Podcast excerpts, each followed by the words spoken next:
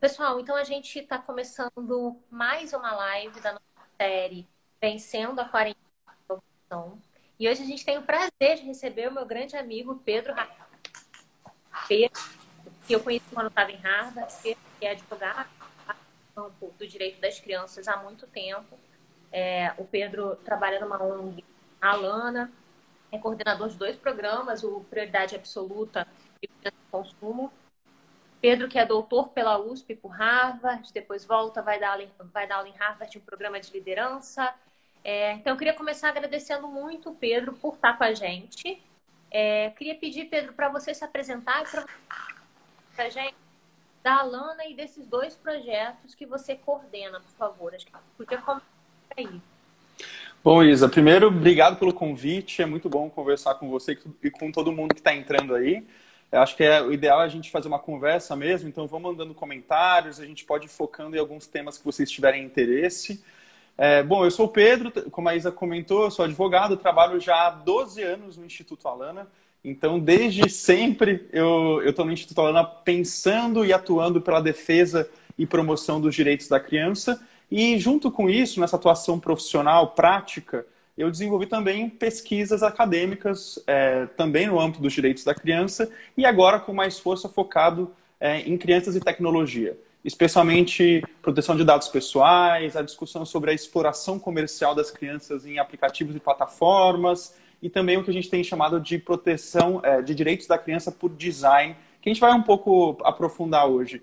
Mas o Alana é uma organização aqui de São Paulo, que já trabalha há mais de 25 anos pela defesa dos direitos da criança em vários programas e eu coordeno dois deles. O programa Prioridade Absoluta, que tem a missão de dar visibilidade e efetividade ao artigo 227 da Constituição, que quem está estudando aqui direito tem que conhecer esse artigo, hein, gente? Se não conhece, abre agora a Constituição Federal. Artigo 227 é o artigo mais importante da Constituição.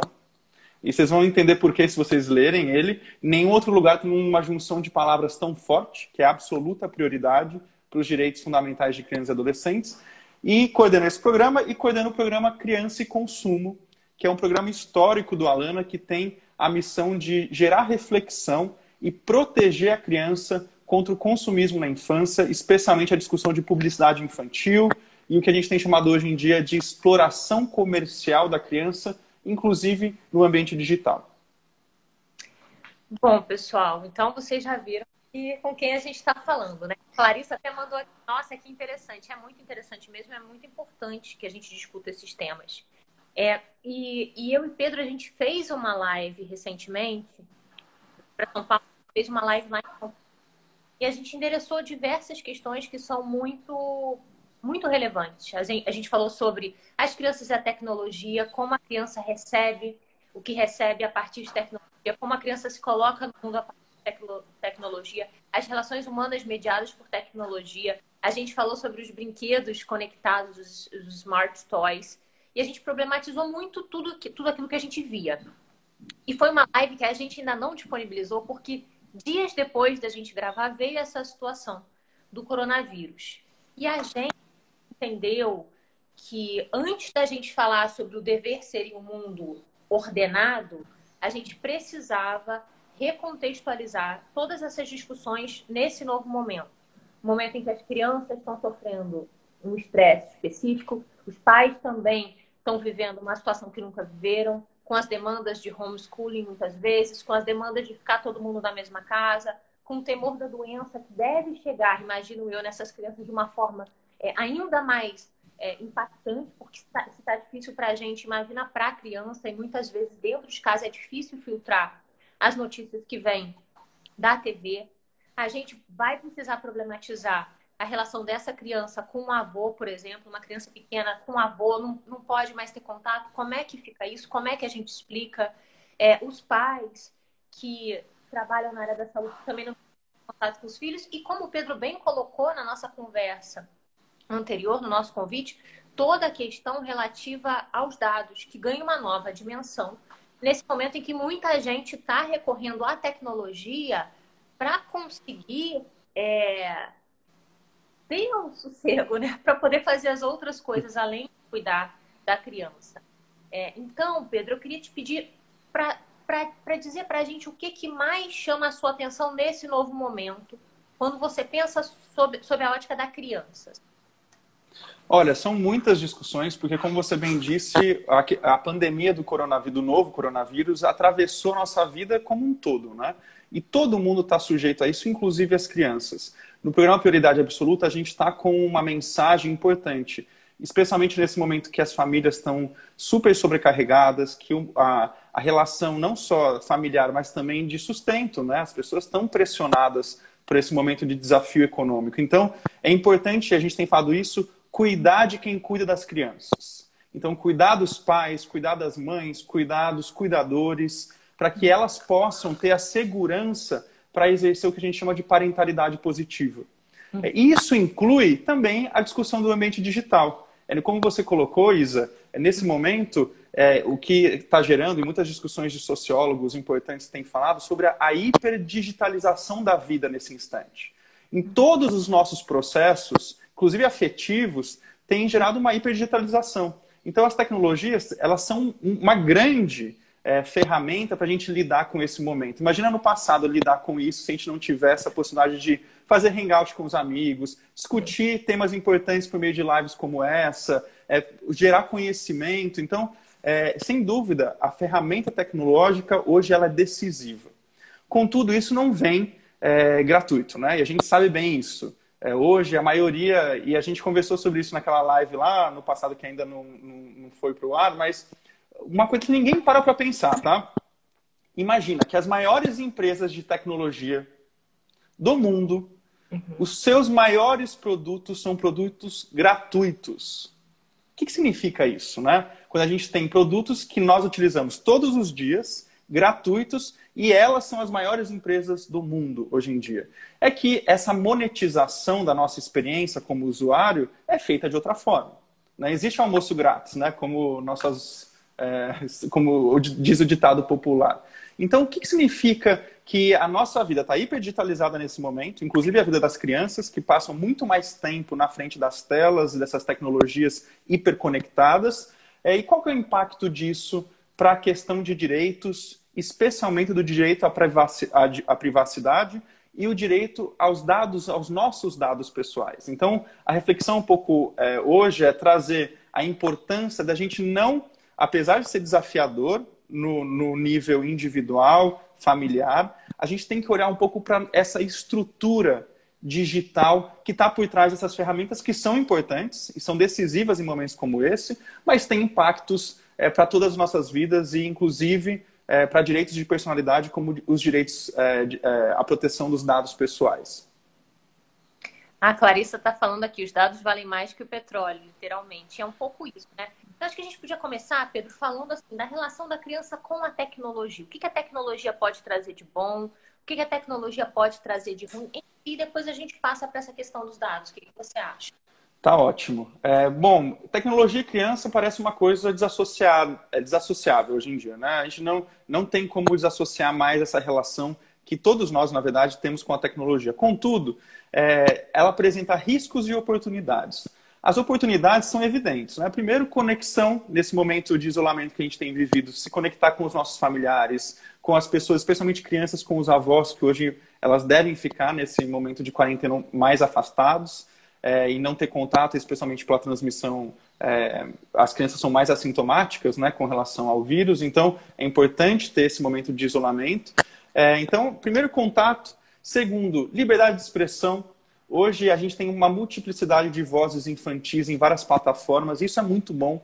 É, contato com a diversidade, ainda que a gente tenha a discussão sobre a bolha algorítmica né, e como essa bolha autorreferencial ela é estimulada por essas plataformas, a gente tem contato com um maior número de informações, com diferentes culturas. Então, eu tenho uma sobrinha que está aprendendo sul-coreano, está aprendendo a falar coreano para toda a discussão e influência da cultura é, sul-coreana hoje, com as bandas, etc.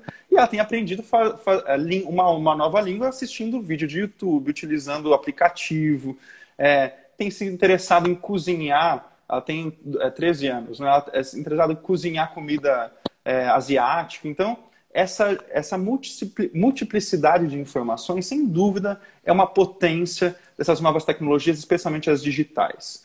Agora, isso traz também riscos, né? E quando a gente fala de risco na experiência da criança com o uso dessas tecnologias, a gente está falando, primeiro, é, do impacto que isso tem no desenvolvimento infantil, especialmente para as crianças menores, que a gente chama de primeira infância, que pela lei é de 0 a 6 anos. Essas crianças, elas precisam, nós como seres humanos, precisamos de interações, intera interações presenciais, porque é como o nosso cérebro se desenvolve. Neurologicamente, nosso cérebro se desenvolve por meio de estímulos, estímulos sensoriais dos nossos sentidos. E por isso é tão importante para as crianças menores, de 0 a 6 é, anos especialmente, terem contatos com a materialidade da vida. Ou seja, com relacionamentos socioafetivos reais, que é, inclusive já teve uma pesquisa na Universidade de Washington, e eu amo essa pesquisa porque ela é bem é, exemplificativa disso, que mostrou que crianças é, que americanas, né, que falam inglês, que são expostas ao inglês, eram bebês, na verdade, de nove meses, que eram expostas ao inglês, eles foram também colocados em dois grupos. Um grupo com uma, em uma sala é, com uma professora, com uma, uma mulher que estava interagindo em mandarim, uhum. e presencialmente, durante duas vezes por semana, 15 minutos cada sessão, e o outro grupo de bebês que estavam com o mesmo conteúdo, gra mais gravado e passado por uma tela. Uhum. E o resultado mostrou que as crianças que tiveram um contato real com essa, com essa educadora, com essa falante mandarim, é, depois de, de, um, de meses, quando foram expostas novamente ao mandarim, a área do cérebro que era ativada é, por, por scan cerebral, né, dava para ver, era a mesma, era na mesma região do inglês. Uhum. Por quê? Porque ah, durante ah, nos primeiros primeiro um ano de vida existe o pico de plasticidade cerebral com relação à audição e ao, ao córtex visual e auditivo, né? A audição e a visão. Então, mostrando que é, é super importante, inclusive para a aquisição da linguagem, que não é só sonora, também é visual, por causa dos músculos da face, a gente ter contato real com as pessoas. E o outro grupo de bebês que foram expostos ao mesmo conteúdo, mas por meio de uma tela, não tiveram uma, um efeito cerebral como teve é, os, os outras crianças que tiveram interação real. E isso é importante, fica como um alerta para os pais, que sim, é importante a gente discutir é, métodos de EAD, como agora a Clarissa acabou de colocar. Ela é importante a gente ter essas ferramentas, especialmente para momentos como esse. Mas crianças pequenas precisam de interação, gente. A gente precisa é, colocar e, e, por isso que os pais e mães precisam ter tranquilidade para exercer essa parentalidade positiva, presencial, é, e, e, a gente tem que apoiar como sociedade, como Estado, garantindo que esses pais possam brincar com seus filhos, se relacionar de uma maneira com qualidade, é, aquele olho no olho, velho olho no olho, sabe? Isso é fundamental, porque é isso que desenvolve os sentidos e os caminhos neuronais no nosso cérebro, especialmente durante a infância, que é um período é o período mais importante para o desenvolvimento humano, é a infância, é a primeira infância, e é nesse momento que a gente tem que é, investir em contato humano. Agora, esse é um dos primeiros, né? Você perguntou, eu falo bastante, Isa, me corta, por favor. Falando, quando, quando for para cortar, eu corto, mas vai falando. Me... Bom. Então, primeiro, essa discussão sobre desenvolvimento infantil. Um segundo, é, um segundo reflexão que a gente tem que fazer é sobre hiperexposição e está relacionado ao que a gente chama de rastro digital. Hoje, tem criança, antes de nascer, já na barriga, é, existe uma exposição absurda é, da imagem ou da, dessa, da vida dessa criança. E no futuro? Como é que vão ser esses dados? A criança tem direito ao que a gente chama de apagamento, ou direito ao, ao esquecimento, mas é melhor apagamento desses dados? É direito, é, é, tem como garantir que esse indivíduo, quando adulto, todos os dados que foram colocados é, nas redes sem o consentimento dessa criança, ou sem inclusive a consciência é, do impacto disso, como é que vai ser utilizado pelo mercado de trabalho? Uhum. Pelos planos de saúde? Uhum. Esse rastro digital que hoje na vida de uma criança é gigantesco, e quando uma criança tem até uma pesquisa que mostra que uma criança com 18 anos, que nasceu hoje, quando é completar 18 anos, ela vai ter mais de 100 mil pontos de identificação, variáveis de identificação da sua identidade e personalidade.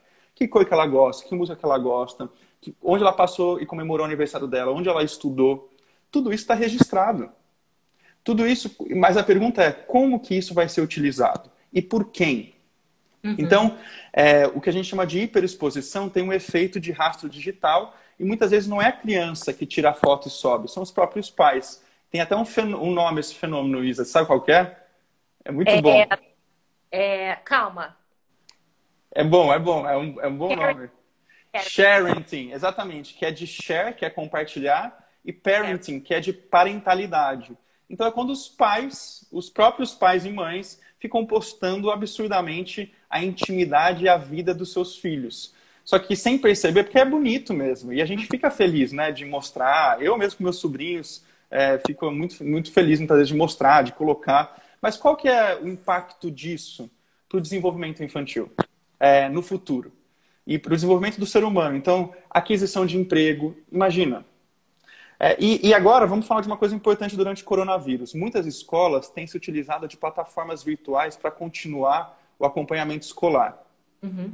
Esses dados que estão sendo coletados por essas plataformas vão ser utilizados de, que forma no futuro? Nossa, por exemplo, isso, sabia? Eu ia colocar a questão do homeschooling em algum momento para a gente falar sobre a pressão sobre os pais, sobre a dificuldade das crianças, mas sob a ótica da proteção de dados eu ainda não tinha pensado. Não, e, e a Zedutex, Isa, hoje é uma, da, é uma das fronteiras com relação à questão de proteção de dados. Uhum. Essas plataformas que são importantes, principalmente com momentos como esse, mas qual, qual, é a gestão de dados? Como vai ser utilizado esses dados? Por que, que eles estão coletando? O que eles estão coletando? Né? durante esse período. E como isso vai ser utilizado para é, depois tra o tratamento, né, o processamento desses dados no futuro dessa criança. Por exemplo, vai dar para saber quanto tempo uma criança leva para fazer a, a, a, tarefa de português, de matemática, e qual é o impacto disso para o mercado de trabalho. Isso é importante e é tão é, fundamental que nós temos que cobrar é, que em agosto seja realmente é, a lei entre em vigor, que é a lei geral de proteção de dados pessoais. Quem, quem quiser, quem estuda direito quiser abrir aí, é a lei 13.709 de 2018, foi aprovado o ano passado. Uhum. Era para entrar em vigor depois de 18 meses, e mais em função de uma medida provisória, esse prazo né, de, de, de entrada em vigor foi aumentado agora para agosto. E agora já tem projetos de lei, infelizmente, no Congresso Nacional, é, que estão tentando postergar essa entrada em vigor. O que é muito ruim, porque é nesse momento que a gente está vivendo essa hiperdigitalização que a gente precisa de garantias legais para proteger os nossos dados e os dados de crianças e adolescentes. Então, um terceiro ponto, Isa, sobre uhum. o, o, risco é, do, dessa hiperdigitalização, dessa, desse uso massivo de tecnologias o tempo inteiro, é a questão de privacidade e proteção de dados pessoais. Né? Para quem não está familiarizado com esse tema, gente, o que, que é dado pessoal? É o nosso RG, é o nosso nome, é o nosso endereço. Sabe aquela, aquela história da gente entrar na farmácia e eles perguntarem qual é o seu CPF? Daí você fala, por quê? Daí fala assim, ah, não, porque você vai ganhar um desconto. Gente, não existe almoço grátis, vamos lembrar disso, hein? Por que, que eu vou ganhar um desconto de às vezes 20% na minha compra na farmácia? Porque justamente esse dado vai ser vendido, revendido para empresas para saber qual é o meu hábito de compra. E isso tem acontecido, como alguém já comentou, que é o dado novo petróleo, uhum. em todos os espaços. Inclusive tem data brokers. Sabia disso, Isa? Tem gente que é um broker de dados pessoais Não. que fica revendendo dados para empresas, para bancos de dados. É, e essas grandes é, techs, né? São, na verdade, empresas de dados. Netflix, Google, Facebook, Amazon. São uhum. grandes empresas de dados pessoais. Netflix sabe o nosso gosto. A Amazon sabe é, como que a gente compra coisas e como as coisas circulam. É, o Uber sabe todos os caminhos e, é, e qual a nossa trajetória de deslocamento nas cidades. Enfim, o Facebook sabe muita coisa, né? Alguém colocou ali Cambridge Analytics, né? O que foi o escândalo da Cambridge Analytics. E aqui fica a dica de quarentena, hein? Assist... Vocês têm que assistir o filme no Netflix, chama é, Privacidade Vigiada. E esse filme mostra justamente, expõe inclusive juridicamente, quem gostar desse, desses tramas que envolvem casos jurídicos, é, é, expõe o caso jurídico de um, de um cidadão do Reino Unido que queria saber o que, que a Cambridge Analytics tinha de, dele, especialmente no contexto do Brexit, né?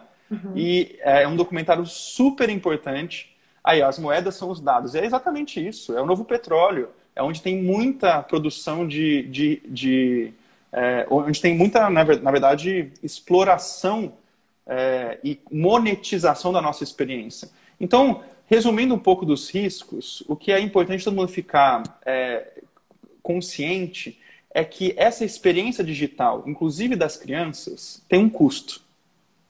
E esse custo, apesar de o aplicativo ser gratuito, esse custo é um custo é, baseado na monetização da nossa experiência no âmbito digital. Óbvio que tem ganhos, tem oportunidades, tem uma série de, especialmente, né, como a gente falou, no momento de Covid. Mas o custo disso para a proteção das liberdades e dos direitos fundamentais também é grande. Então é importante a gente ter consciência disso e saber é, que é, encontrar formas para diminuir esse, esse, essa coleta de dados massiva. Como, por exemplo, é, utilizar ad blockers, utilizar é, um, é, navegadores que sejam é, free commons, né, ou que sejam desenvolvidos como o Mozilla. O Mozilla ele respeita, é, ele, ele, é desenvolvido por pessoas que, que respeitam esse tipo de coleta de dados. Então, utilizar tecnologias que tenham é, que respeitem mais a, a, a, nossa proteção de dados pessoais e, especialmente, ler o famoso que ninguém lê, só aperta clicar, que é o quê? Termos de uso e termos de privacidade. É, a gente recebeu recentemente uma denúncia no Criança Consumo falando dos uhum. joguinhos, né? E vocês sabiam, né, que os, os, jogos mais baixados e acessados das lojas Apple e, e Google Store, da Android, são jogos infantis. E esses Olha. jogos infantis são utilizados não para a experiência de entretenimento ou que seria melhor de educação da criança, são utilizados para justamente coletar dados. Se você olhar o termo de privacidade, lá ele fala que eles podem. É, um jogo bobinho, sei lá, de ficar coletando moeda, sei lá. O, eles são utilizados, na verdade, para saber sua geolocalização. O que, que um, um, jogo como esse precisa de geolocalização? O que ele precisa de acesso à sua câmera e ao seu áudio? Câmera então, e áudio? Ele sim. Câmera e áudio, que bizarro. Nossa. Então, por isso tem, tem que ler, por isso tem que ler o termo de privacidade, porque é ali que deve constar quais são os dados que estão sendo coletados e quais são os dados e para que eles vão ser utilizados. Infelizmente, no Brasil, essa obrigatoriedade ela vem justamente para a Lei Geral de Proteção de Dados Pessoais e por isso que ela precisa entrar em vigor. Uhum. E além disso, a gente precisa é, lutar para que a Agência Nacional de Proteção de Dados Pessoais é, seja, seja também criada o mais rápido possível para regulamentar é, a aplicação, especialmente em momentos é, como a gente tem vivido. É, muita gente elogiando a live, muita gente pedindo para deixar gravado. Não se preocupem, a live sempre fica gravada. Ela vai ficar 24 horas no Instagram mas depois eu vou colocar no meu IGTV, a gente vai ter ela, vai ter ela gravada, todo mundo vai poder acessar essa live é, quando quiser. É, aí tem, tem alguém que está falando aqui também de como as crianças são influenciadas pela propaganda que acontece, que acontece através dessa via, né? Porque a gente conseguiu. E aí acho que você pode falar um pouco disso também com o tempo. A gente dá uma limpada daquela propaganda direcionada para a criança na TV, mas a gente fica com essa via meio desregulamentada. E eu acho que você podia falar um pouco, Pedro, sobre essa relação da criança e o consumo e como eles é, parecem está é, tá aí numa posição de, de precisar de proteção mesmo com relação a essa questão, né? É, perfeito, obrigado. Esse é o quarto risco que eu ia comentar, é, que é justamente esse. A prevalência e, e, da quantidade que tem no âmbito digital, não só no digital, mas o que a gente chama de publicidade infantil. O que, que é a publicidade infantil? É aquela publicidade ou comunicação mercadológica, tecnicamente, que é dirigida diretamente ao público menor de 12 anos de idade.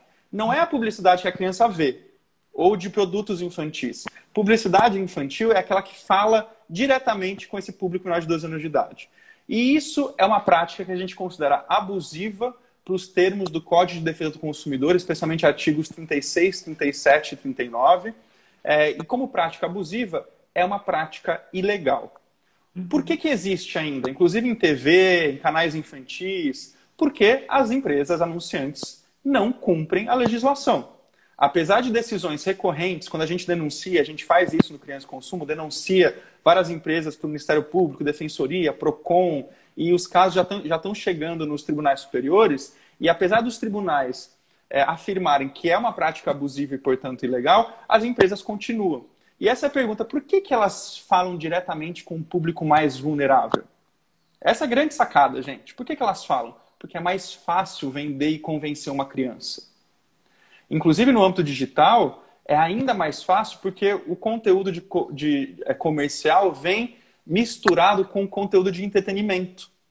Então são aqueles vídeos do YouTube que parece que são feitos para entreter. Vocês já viram vídeos de unboxing? Que é quando a criança vai abrindo o brinquedo? Já viu isso? Unpacking, né? Unboxing, unpacking. Unwrapping, unboxing, unpacking, né? É, tem um monte de vídeos é, de canais só especializados nisso. E, e, a gente constatou, analisando, fazendo pesquisa, que muitos desses vídeos são vídeos que a empresa envia esses brinquedos para os youtubers mirins, para os influenciadores digitais mirins, e eles acabam fazendo isso e convencendo. Um caso muito famoso, que quem tem criança sabe, é o caso do, das bonecas LOL. Quem aqui, quem já quem vive com criança aqui conhece a praga da, da boneca LOL. E, e essa boneca LOL, ela, ela vendeu mil, milhões, gente, milhões de unidades no mundo inteiro, especialmente pela estratégia de marketing no ambiente digital, convencendo esses youtubers ou muitas vezes fazendo contratos até com eles, é, ou enviando esses produtos para, é, na verdade, enviando esses produtos, né? É, e para conseguir convencer é, ou, ou, ou, como chama, é, divulgar entre o público infantil. Então, publicidade infantil no âmbito digital, vocês sabem como tem bastante. E é pior no digital, porque vem camuflado muitas vezes. São canais que supostamente estão criando conteúdo, conteúdo ingênuo, conteúdo não ingênuo, mas conteúdo simples, bobinho, mas na verdade tem um intuito de convencer a criança a compra desse produto ou serviço. A é... falando aqui, Pedro, que a prima dela tem umas 20 bonecas dessa. E é realmente isso, né? Não, total. E a gente até comentou na live é, como, a, como a criança é mais vulnerável a isso mesmo. Eu estava assistindo um programa essa semana com uma psicóloga falando da gente, das necessidades humanas, como o capitalismo ele, ele é um sistema que sobrevive muito por lidar diretamente com a nossa falta, a falta que o ser humano sente. E aí ela recapitulou um exemplo que você deu naquela live que a gente gravou, que foi aquele. Eu não lembro qual era o produto, mas era, era, era o slogan. O Aristóteles. Eu tenho, você não tem. Ah, sim, sim, sim. Não, é, é, é o tesourinho do Mickey, lembra? Pronto. Lembra quando, vocês lembram? Quem aqui da década, antes da década de 90 sabe a publicidade do tesourinha do Mickey. Gente, qual que é o objetivo da publicidade? É vender. A pergunta que a gente tem que se fazer, uma pergunta moral, é: é justo fazer tudo para vender um produto? Especialmente se utilizar da vulnerabilidade da criança para convencê-la? O Código de Defesa do Consumidor, o Estatuto da Criança e Adolescente e a própria Constituição dizem que não. Que a, gente, que a criança tem que ser colocada a salvo de toda forma de violência é, e exploração, inclusive a exploração comercial no âmbito digital. Outra coisa que ninguém para para pensar, Isa, sobre essa técnica de publicidade e como a criança está monetizando a sua experiência no ambiente digital, são os youtubers mirins. Youtuber mirim que posta recorrentemente, monetiza a sua experiência e tem uma expectativa externa de performance, é um trabalho infantil artístico. E uhum. como tal, já é regulado. Você uhum. comentou, Isa, uma coisa que eu acho importante é, evidenciar, que, ah, que não tem, tem uma desregulação nesse ambiente, né? Na verdade, o que a gente precisa é de uma fiscalização. Porque o homem, a gente tende a achar que a gente precisa de novas leis para a internet. E, na uhum. verdade, o que a gente precisa é aplicar as leis já existentes. Então, o que, eu, o que eu tenho que fazer é justamente isso: é pegar a lei que protege a criança contra a publicidade infantil, fiscalizar as, os anunciantes que estão fazendo essa, essas estratégias que são abusivas e ilegais no ambiente digital e cobrar a sua responsabilização. Então, é importante que a gente possa também estar consciente né, que é, é, nesses conteúdos de YouTube ou de outras plataformas tem muita publicidade. E essa publicidade ela traz impactos para o desenvolvimento da criança, criando hábitos consumistas desde cedo, é, fazendo com que ela não reflete sobre o impacto disso para o meio ambiente. A gente está no meio também de uma crise ambiental, é, de largas proporções no mundo inteiro.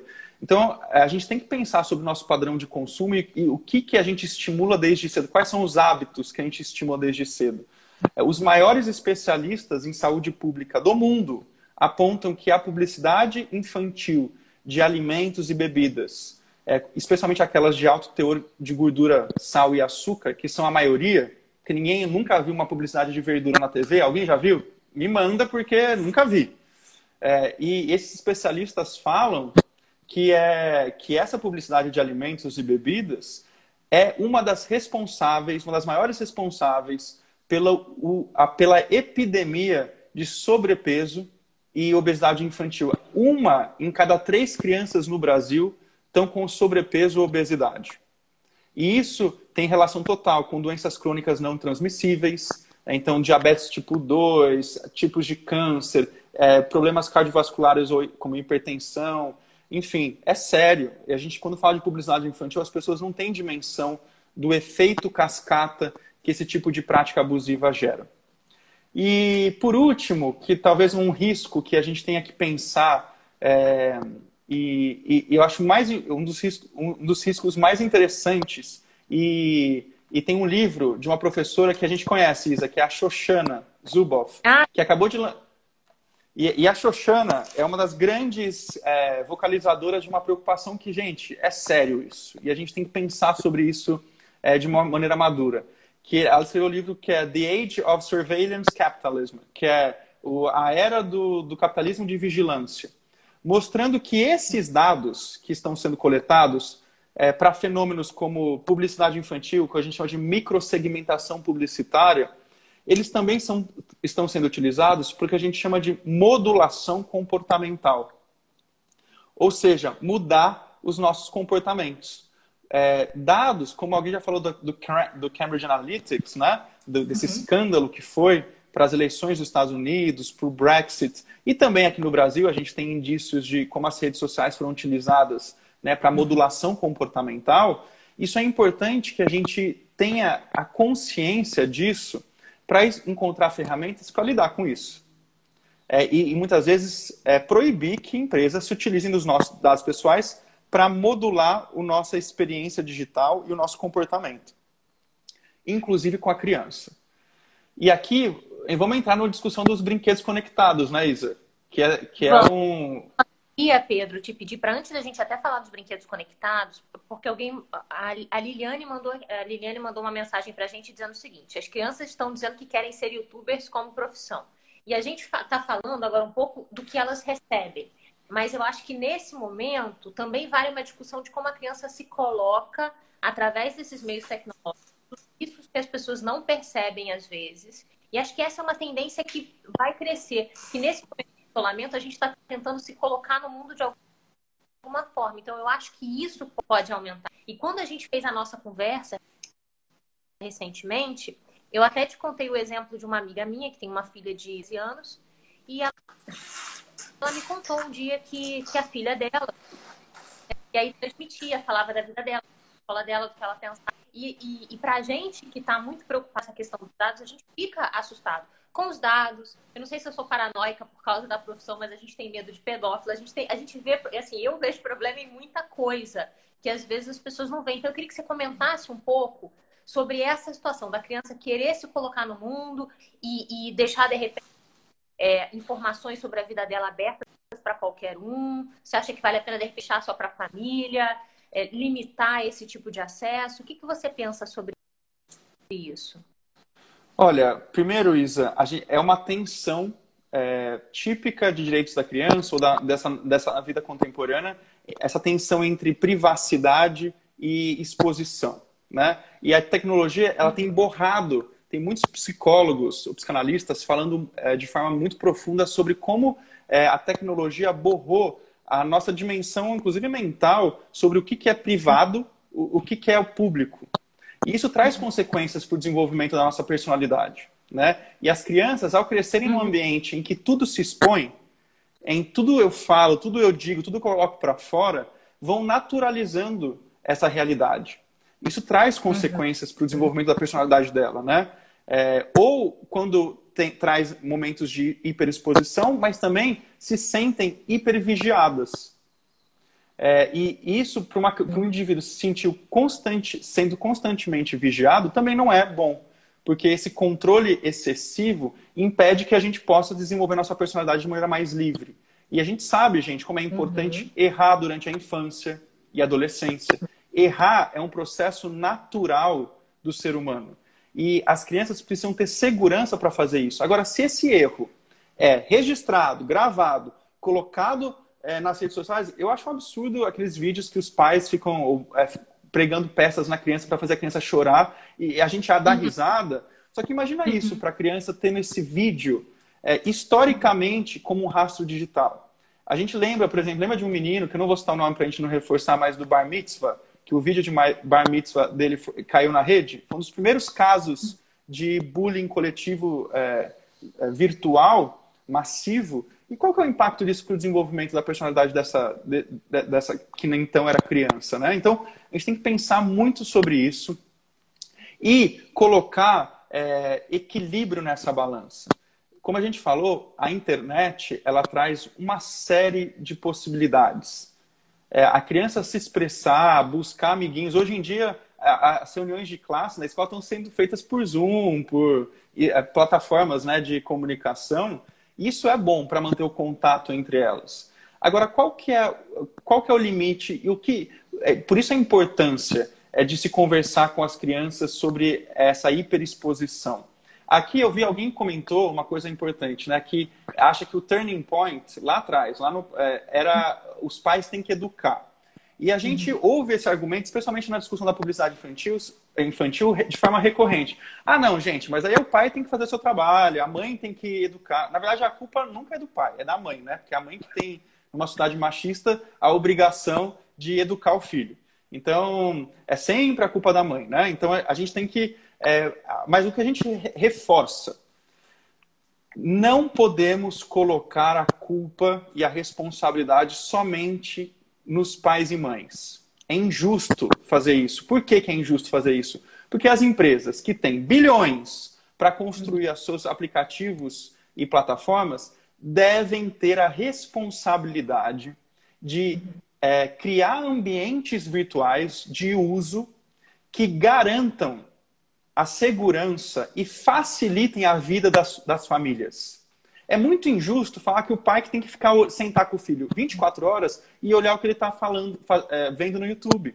Isso é injusto, porque as empresas têm condições, é, desde o desenvolvimento do produto, de considerar os direitos da criança. E é por isso, Isa, que a gente tem utilizado um termo importante que é direitos da criança por design.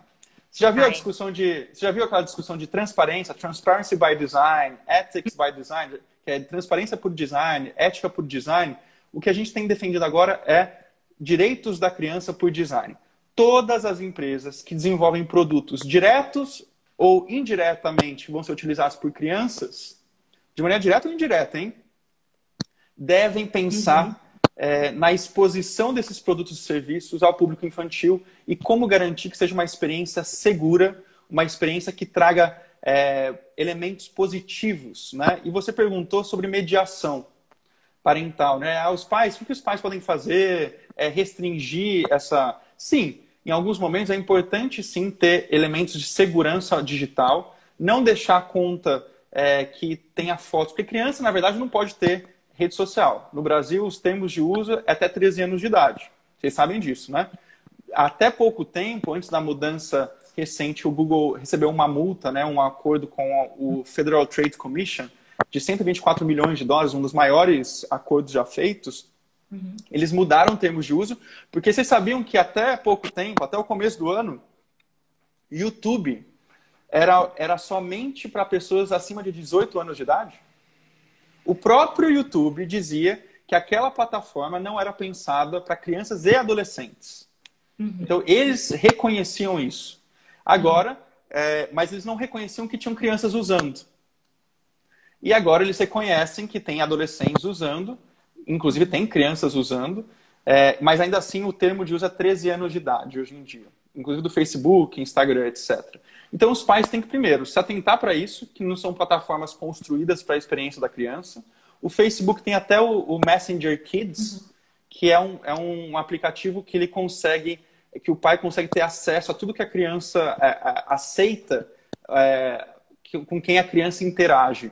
O que é um avanço, né? Esse, esse aplicativo ele foi construído em cima de muitas opiniões de especialistas e traz sim elementos interessantes é, para permitir uma segurança maior no ambiente digital. Mas, diante da sua pergunta, o que, que os pais devem fazer? A gente, primeiro, conversar com seus filhos sobre a importância de não expor tudo, dos limites da exposição, das fotos, dos vídeos, dos áudios, é, conversar e educar desde cedo. Mas essa educação tem que ser uma educação compartilhada com toda a sociedade, incluindo as empresas, e com o próprio Estado, que tem que regular é, e aplicar a legislação já existente. As empresas não podem fazer tudo o que elas quiserem, né? A gente acha, e aqui também outra discussão importante, Isa, que aplicativo, que Facebook, rede social, é espaço público. São empresas privadas que cumprem uma função pública de garantir liberdade de expressão, de possibilitar troca de informações, mas a gente não pode esquecer que são empresas privadas, uhum. né? É, que têm, inclusive, interesses comerciais e têm regras é, em cada uma dessas plataformas. Então, pensar sobre isso e entender esse modelo de negócio faz com, com que a gente seja mais consciente no uso dessas plataformas. Perfeito.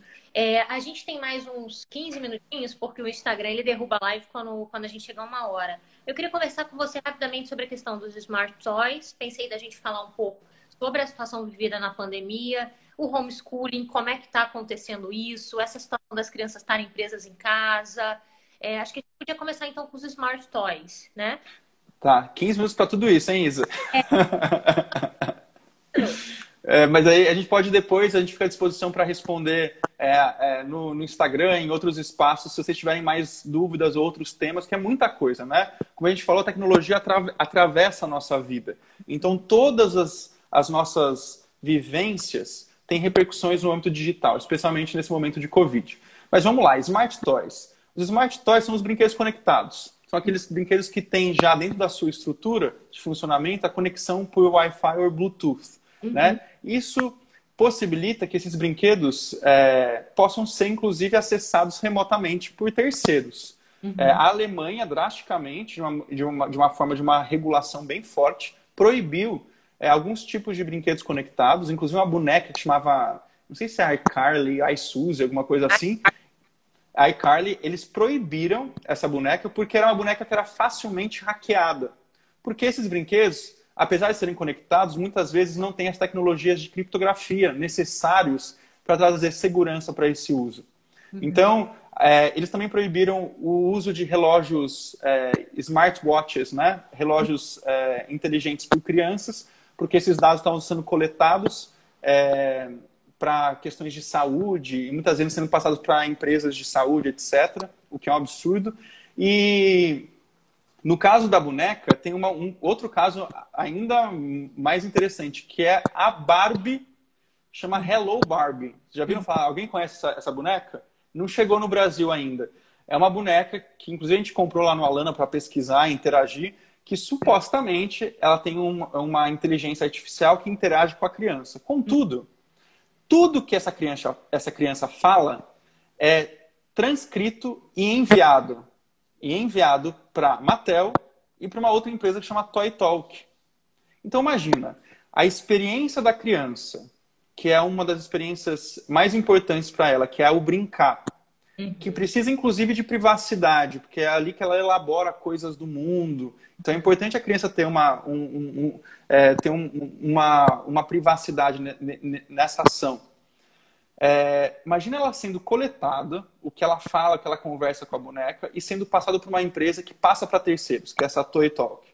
Uhum. Isso é muito sério. Tanto que essa boneca ganhou, ganhou o apelido nos Estados Unidos de boneca espiã. Porque é como se colocasse uma espiã dentro da sua casa, no quarto do seu filho, da sua uhum. filha, que faz perguntas como: Ah, qual a cor que você mais gosta? O que você gosta de brincar? Como foi o seu dia na escola? Uhum. É, e essas respostas são transcritas e funciona, na verdade, como uma grande é, uma grande pesquisadora de tendências ah, é de marketing. Sabe a pesquisa do Ibope que você às vezes responde? Na verdade, imagina colocar isso dentro da sua casa o tempo inteiro. Então, é isso que acaba acontecendo. E esses brinquedos, então, trazem ameaça à segurança da criança, de integridade física, porque os brinquedos podem ser facilmente hackeados. Vocês lembram daqueles vídeos aterrorizantes de babá eletrônica sendo hackeado? É um pouco isso, mas por meio de brinquedos. É, além disso, então, segurança tem a questão de coleta de dados para fins, muitas vezes, é, a, a Hello Barbie diz que não faz publicidade, mas ela influencia de que forma, né? É, para comprar, para saber quais são as cores da moda, o que as crianças estão gostando. E terceiro, modulação comportamental. Uhum. Eu lembro que quando a gente comprou a, essa boneca, né, da Barbie, a gente testou, ela faz a pergunta, mas o que você quer ser quando crescer? A gente respondeu, médica.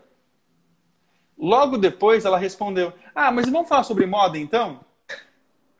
Então, que, quais são os princípios ou quais são as escolhas que foram feitas para construir esse algoritmo, esse algoritmo de inteligência artificial? Daí a gente entra na discussão da inteligência artificial, né, Isa? Que você é uma grande especialista e acho importante você, você comentar é, quais, são, quais são os princípios éticos, morais ou jurídicos que constituem a criação de um algoritmo que vai falar com a criança. Será, que eu concordo? Será que eu concordo que, meu, é, que minha filha seja expo... meu filho, minha filha seja exposto a brinquedos que têm é, é, algum, alguns princípios que eu nem sei quais são, porque não vem, não vem na caixa é, quais são os princípios foram que criaram esse algoritmo? Uhum. É, não sei se você quiser comentar alguma coisa sobre isso, inteligência artificial, fica à vontade.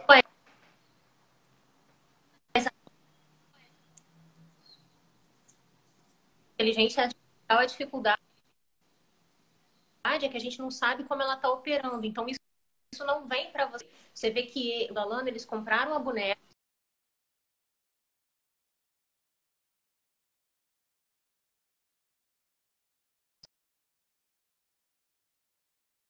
conversando com. O seu áudio está bem ruim, cortou. A boneca, vocês estão me ouvindo? Vocês estão me gente... ouvindo?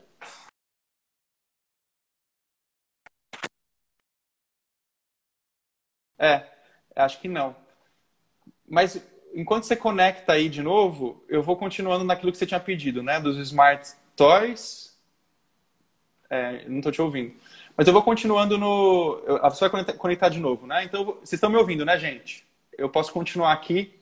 É, e, mas a ideia, então, continuando, né, dos smarts, dos, não, a gente não te ouve, Isa. É, mas eu vou continuando, então. O, isso. Os smart toys, é, essa discussão.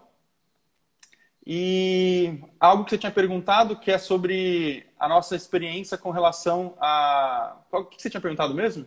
Sobre a importância da gente é... Ah, sim, da regulação, né? Do que a gente vai fazer com LGPD. E é por isso, gente, que eu peço que vocês conheçam o movimento Direitos, é, Direitos na Rede, que é um, um, grupo de organizações, a ah, homeschooling também, um grupo de organizações que tem trabalhado a nossa proteção de dados, proteção de direitos no ambiente digital, e a gente tem feito esse recorte. E para quem quiser conhecer um pouco mais específico a LGPD, é, e o que, que ela fala de criança, o artigo 14, ele, ele é o artigo que fala da proteção da criança no ambiente digital com relação à proteção de dados. É, fala, dizendo o quê? Primeiro, que o tratamento dos dados pessoais de crianças e adolescentes deve ser sempre realizado no melhor interesse de crianças e adolescentes. E nunca violando seus direitos ou explorando comercialmente esses dados. Isso, inclusive, é, é mais forte do, do que outros princípios, porque no Brasil, o artigo 227 da Constituição Federal é, traz que é, os direitos de crianças e adolescentes e o seu melhor interesse devem ser tratados com absoluta prioridade. E isso, inclusive, também é, na questão de dados pessoais no ambiente digital. E para finalizar, é, que a gente tem poucos minutos agora de, de live, falar sobre homeschooling, que é um tema que hoje, com a crise do Covid 19 e tudo que a gente tem passado é um tema muito importante. Primeiro, eu acho que tem que separar, e eu não sei se homeschooling é, é o melhor termo, tá? Porque homeschooling é um, é um, é um sistema educacional específico criado nos Estados Unidos, especialmente para atender algumas famílias que não queriam que seus filhos é, convivessem com outras crianças ou outras famílias na comunidade escolar. Muito focado em famílias é, é, religiosas que não queriam que seus filhos convivessem com outras famílias de outras religiões. Tem vários livros que mostram isso na história do homeschooling nos Estados Unidos. É, obviamente, depois teve um momento de homeschooling focado no desenvolvimento de potencialidades da criança, para crianças superdotadas ou crianças que os pais não viam muita possibilidade da escola desenvolver um bom trabalho como eles próprios poderiam fazer. Um pouco subvertendo a, a lógica da escola como espaço social de interação para a criança. É, e esse, então, o homeschooling está relacionado a esse contexto cultural histórico, é, um pouco mais de sistema educacional específico. O que a gente está vivendo hoje não é homeschooling, é acompanhamento escolar remoto feito pela escola. Porque a escola não está falando que os pais devem fazer é, o, o, processo educacional dos seus filhos, né? O que a escola está fazendo, olha, os pais precisam apoiar com mais força hoje em dia, é, mas muitas têm acompanhado de maneira remota por, por tecnologias digitais. Então, essa primeira diferenciação conceitual é importante. Agora, quais são os desafios desse acompanhamento? Eu não vou falar então de homeschooling, e, apesar do meu doutorado tratar um pouco sobre homeschooling, toda a discussão é, sobre proteção da criança e tensão entre Estado e família, eu não vou falar disso, a gente pode fazer uma outra live sobre isso, quem quiser um dia, mas o, eu vou falar sobre acompanhamento escolar remoto é, em tempo de Covid. É muito importante que, é, primeiro, as escolas, e aqui as escolas precisam fazer um trabalho muito importante de se adequar a LGPD que vai entrar em vigor agora em agosto. É garantir que os pais tenham, é, que no meio dessa crise toda, eu sei o desafio, gente, porque é um tema complexo, garantir para os pais qual é o termo de privacidade dessas plataformas. Primeiro, as escolas sabem quais são os termos? Tem equipes de TI ou equipes. E precisa ter, viu, gente? Dentro da escola, agora, quem foi educador aqui precisa conversar, quem for pai, converse com as escolas para ter uma coordenação de gestão de dados. É, tem que ter um coordenador de gestão de dados pessoais é, dentro dessa escola, para que possa, em momentos como esse, responder perguntas como esses dados dessas plataformas que eles estão utilizando vão ser tratados e cotados de que forma? Precisa ter termo de adesão e de consentimento por parte dos pais e das crianças e adolescentes. As crianças também precisam ser informadas, né? A LGPD, no artigo é, no artigo 14, parágrafo 6, diz que também as crianças devem ter acesso de uma maneira simplificada, de maneira simples, clara e acessível a informações de termos de privacidade de aplicativos e serviços. É, então, as escolas, as escolas também precisam trazer segurança para as famílias que essas tecnologias utilizadas estão respeitando os dados dos seus filhos. E, para isso, precisam se adequar internamente. Né? Tem muitas escolas que já, já tinham feito isso, eu tenho relatos de algumas escolas aqui em São Paulo, Rio de Janeiro, que já tinham pensado, já têm coordenadorias de gestão de dados, já estavam pensando sobre isso, então foi mais fácil aplicar. Mas outras escolas precisam também se adequar e garantir que as famílias possam é, ter segurança no uso dessas, dessas plataformas. É uma mudança de cultura, porque pela, o Brasil nunca teve uma lei geral de proteção de dados pessoais. É, e tanto só agora, né, o ano passado a gente aprovou, nós ainda não temos uma agência nacional, uma autoridade nacional é, para cuidar disso. E se você e deixo só como sugestão para finalizar um pouco é, esses quatro minutinhos, Isa, que vocês possam acessar o site é, da GDPR ou GDPR, né, que é General Data é, Protection Rule da Europa, é, e que vocês possam ver o que eles já têm desenvolvido sobre o Covid-19 é, no, no, site, no site deles. Eles estão tratando é, essa crise com muita seriedade na Europa com a questão de proteção de dados pessoais. E eles têm guias e manuais específicos, inclusive para escolas e professores, sobre a questão da implementação é, do Covid.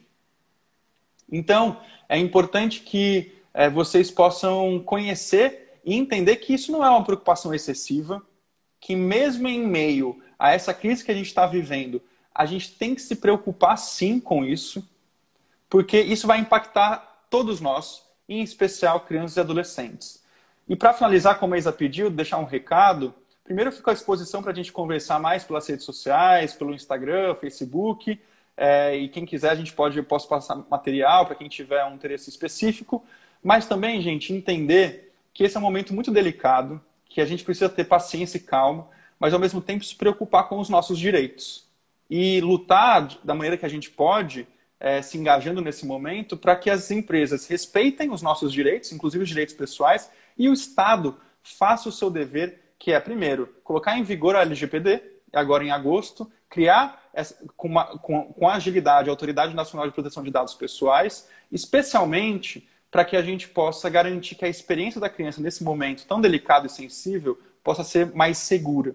É, para além disso, queria deixar um recado para todas as famílias é, que têm criança e para que vocês se sintam é, apoiados, ao menos nessa fala. E a gente no Alana tem feito todo o possível por vários programas para apoiar vocês, não só no nível individual, então quem quiser no Lunetas, que é uma, uma plataforma nossa de comunicação, é, entre na, no Lunetas, tem várias dicas do que você pode fazer com crianças para além das telas, mas ao mesmo tempo, quem é, a gente sabe que é difícil, é, quem quiser utilizar, a gente, fez é, sugestões de canais do YouTube que não tem publicidade, que tem conteúdos educativos interessantes, então entrem nesse site. E para além disso, a gente tem lutado no Congresso Nacional, que continua se encontrando. Você sabe disso, Isa? Que o Congresso Nacional tem feito plenários virtuais e votado temas super importantes.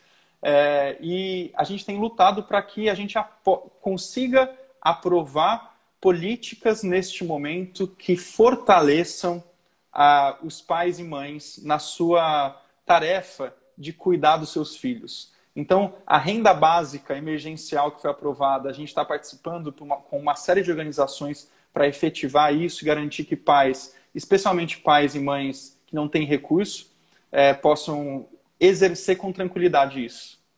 Eu acho que é isso, né, gente? A Isa já caiu aqui, é, porque ela chegou antes de mim. Ah, não, não sei. É, é sua, sua rede virou. É...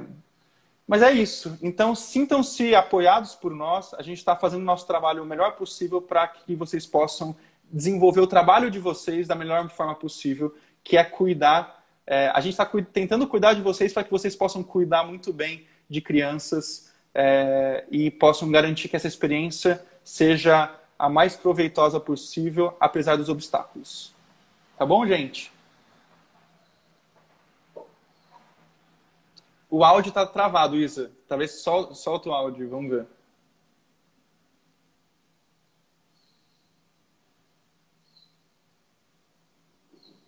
Ah, tá bom.